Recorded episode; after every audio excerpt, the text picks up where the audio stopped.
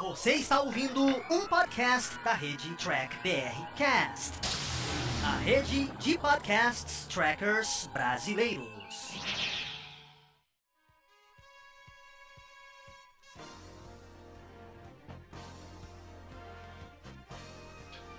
Olá, humanoides! Tudo bem com vocês? Aqui estamos começando mais uma versão em podcast aqui dos vídeos do Diário do Capitão.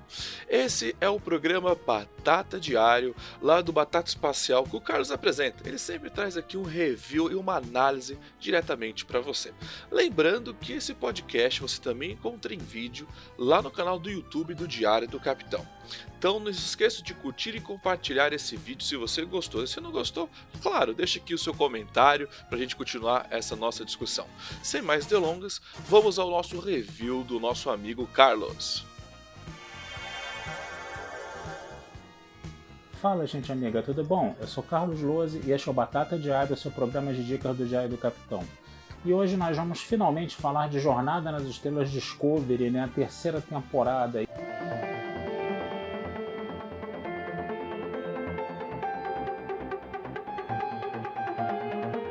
Temporada que estava sendo muito esperada, né? Porque a Discovery ela foi jogada 930 anos, né? No futuro, né? Para ela não ter mais nenhuma amarra com canon nenhum, né? Discovery que foi oficialmente concebida como uma prequel, né? Mas parece que os nossos roteiristas não conseguiram, né? É, adequar essa prequel, né? A, vamos dizer assim, ao canon, né? No caso, né? E aí se jogou, né? A nave mil anos no futuro praticamente, né, para ficar livre do canon, né? E Discovery se tornou um tema proibido no século 23, né? Mesma coisa que você fazer uma série de TOS, né, de Jornada nas Estrelas, e você não poder falar da Enterprise, do Kirk, do Spock e do McCoy no século 23. É uma paciência, né? Então havia uma expectativa né, dos fãs né, de que agora a série poderia ter a cara dela, que ela poderia andar com as próprias pernas dela por, com, com essa ruptura né, que teve aí no final da segunda temporada, no caso. Né?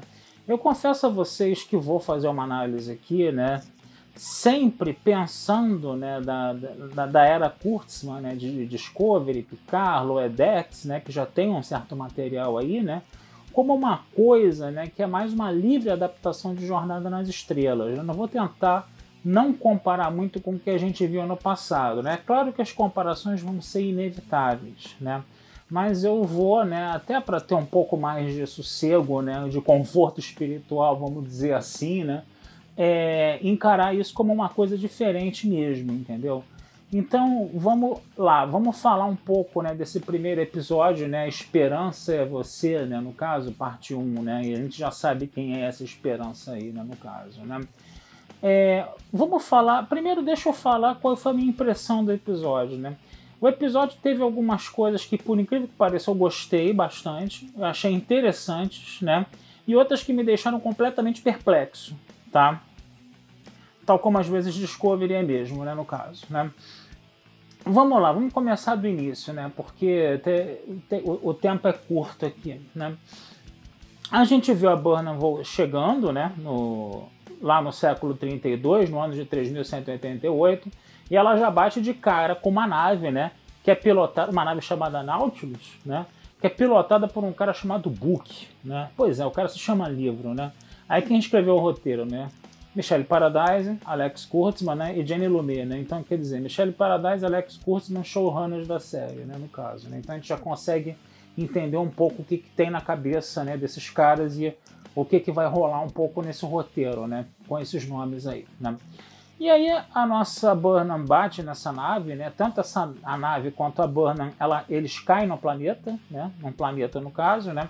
A Burnham, ela sai do traje e ela pega uma espécie de mala que tem o Delta Shield da Federação, que tem um phaser, que tem um tricorder e que tem um comunicador, né?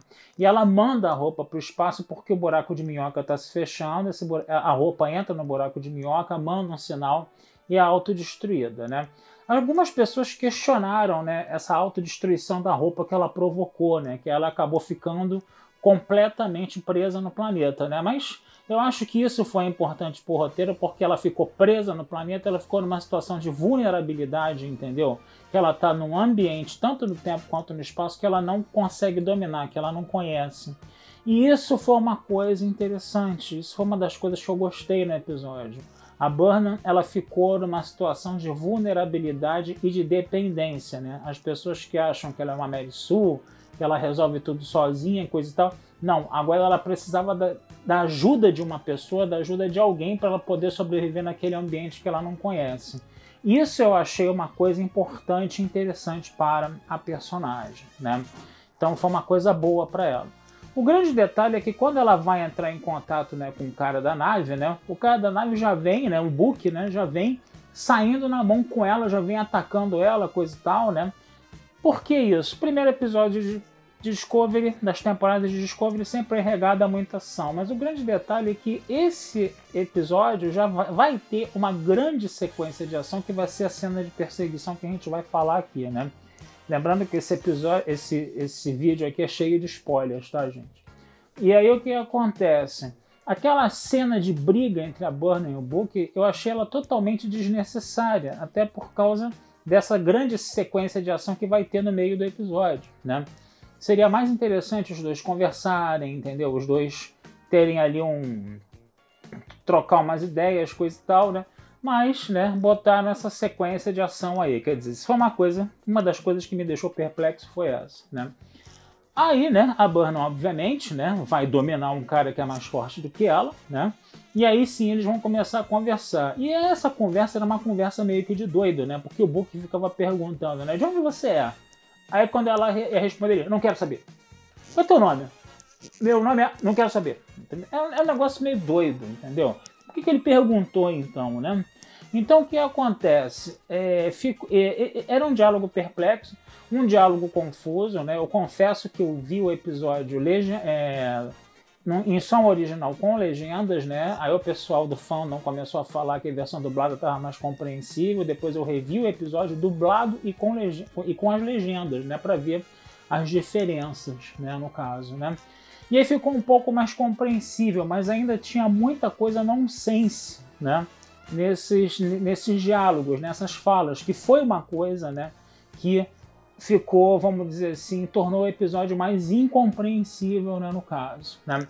E aí o que, que vai acontecer? O nosso amigo vai falar, o nosso amigo Book vai falar para ela que a federação acabou, que teve uma combustão, que foi a questão do dilítio que acabou, coisa e tal, não sei o que, que não acabou desmentindo né, a parada lá da partícula ômega, né?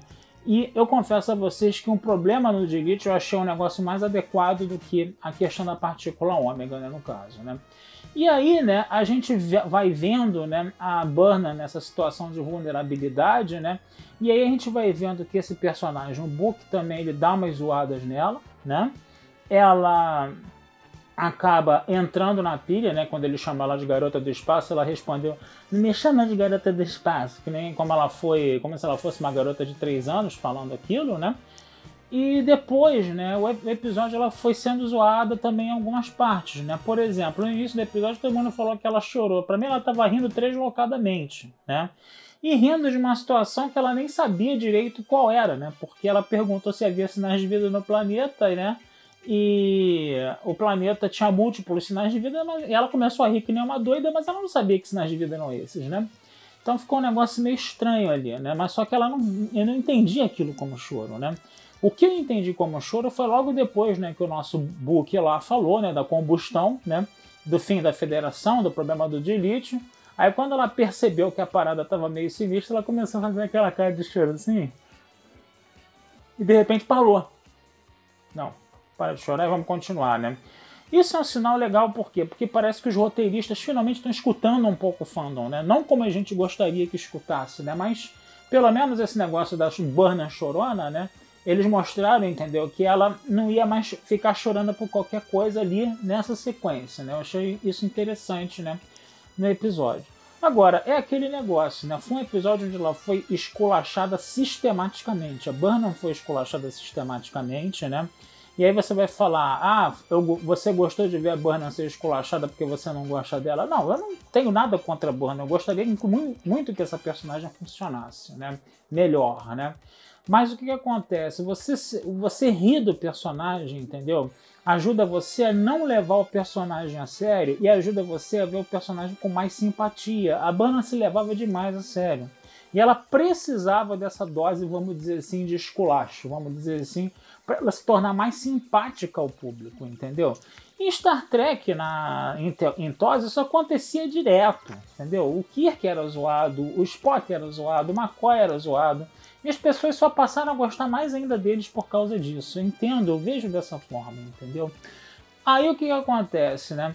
É, outras coisas né, que eram mais ou menos né, nonsense, por exemplo, que você tem, né?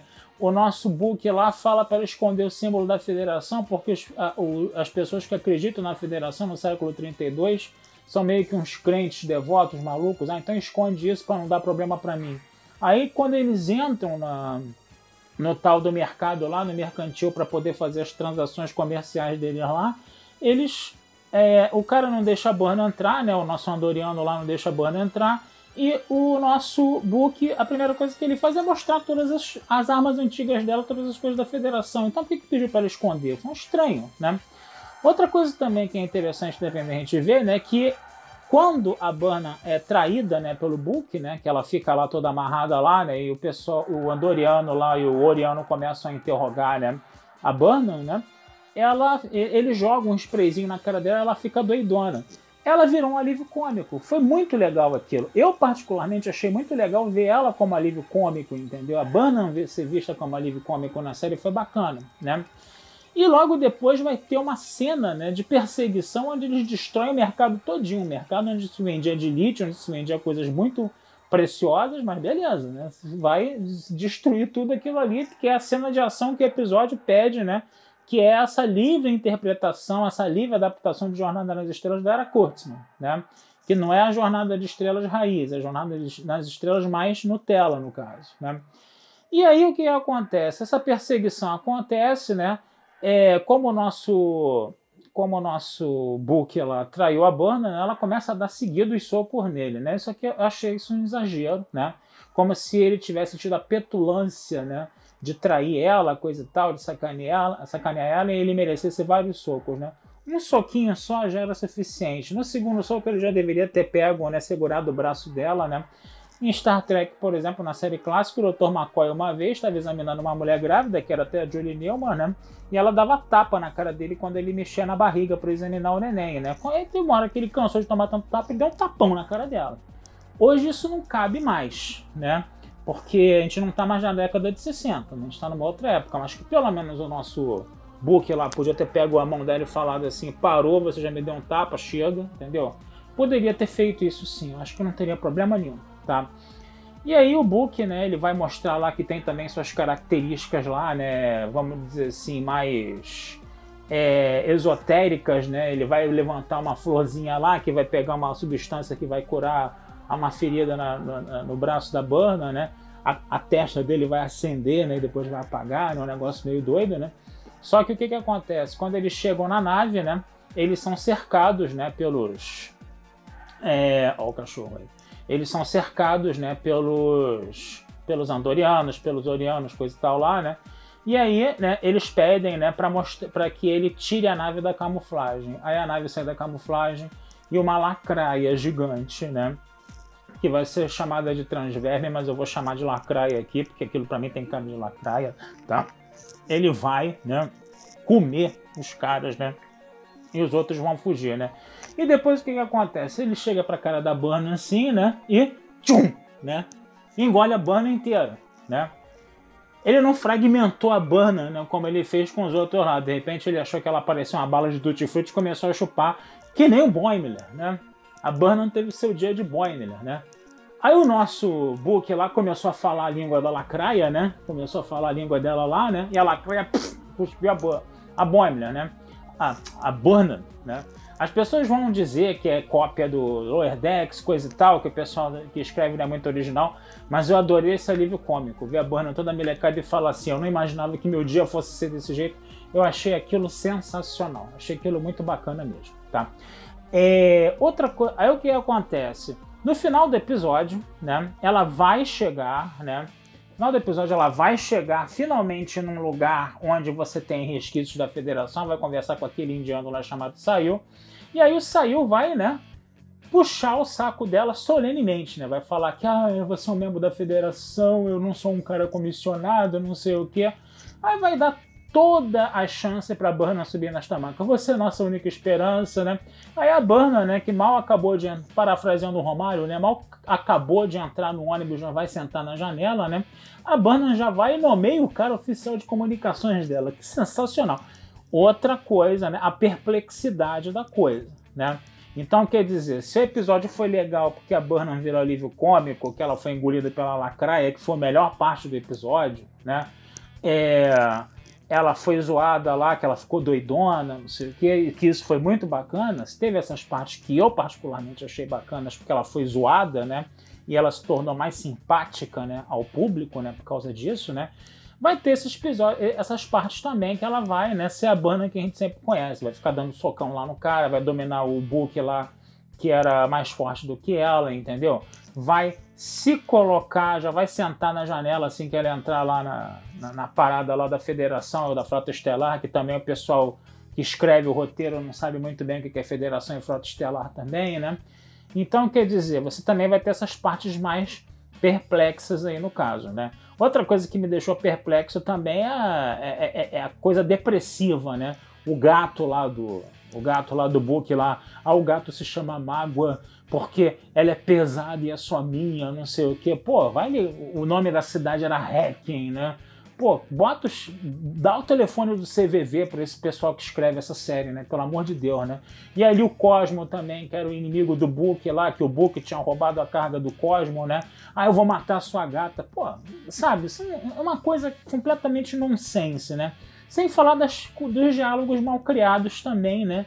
De Millennium, né? Da Bana, né? Que quando a Bana não entrou, o Andoriano falou assim: ah, quando a Bana conseguiu entrar no, no, no mercantil, ah, é, eu se fosse comigo, né? O Andoriano falando, né? Que o meu superior deixou ela entrar. Ah, se fosse comigo, eu não deixava você entrar. E a Bana, eu sei, entendeu? Essas coisas meio mal criadas, sabe? Que não, não caem bem, né? No caso, né? Mas, gente, é isso, né? O episódio, então, ele vai, né? Ter essa, essa balada aí, vai ter essas partes interessantes onde a Burna é zoada, onde ela vira um alívio cômico que eu achei interessante para personagem, que nunca tinha acontecido isso, né? Ela sempre se levou muito a sério, né? E essas partes que a gente, já vê a Burna que a gente já conhece, né? Na marra dela, né? Que a gente já conhece, com esses diálogos assim meio, sabe, é, nonsense, né? Ou mal escritos mesmo. Até agora, não sei se foram, foram diálogos nonsense ou mal escritos, tá? Eu vou ficando por aqui, desejando vida longa e próspera, porque meu tempo aqui de vídeo já está terminando, tá? Esse episódio está bem detalhado, analisado lá na Batata Espacial, tá? Vocês deem uma olhada lá, tá? E é, não deixem de curtir, compartilhar e comentar o Diário do Capitão nas redes sociais, tá, gente? Fui e até a próxima. E vocês acabaram de escutar mais um podcast do Diário do Capitão. Lembrando que a versão em vídeo você encontra lá no YouTube. E para mais podcasts de Jornada nas Estrelas, entre e acesse Trek BR Cash, uma fusão dos podcasts trackers brasileiros. Lá você vai encontrar podcasts Sessão 31, Nova Frota e Diário do Capitão. Ou procure no seu aplicativo favorito. Um muito obrigado, até a próxima e engage!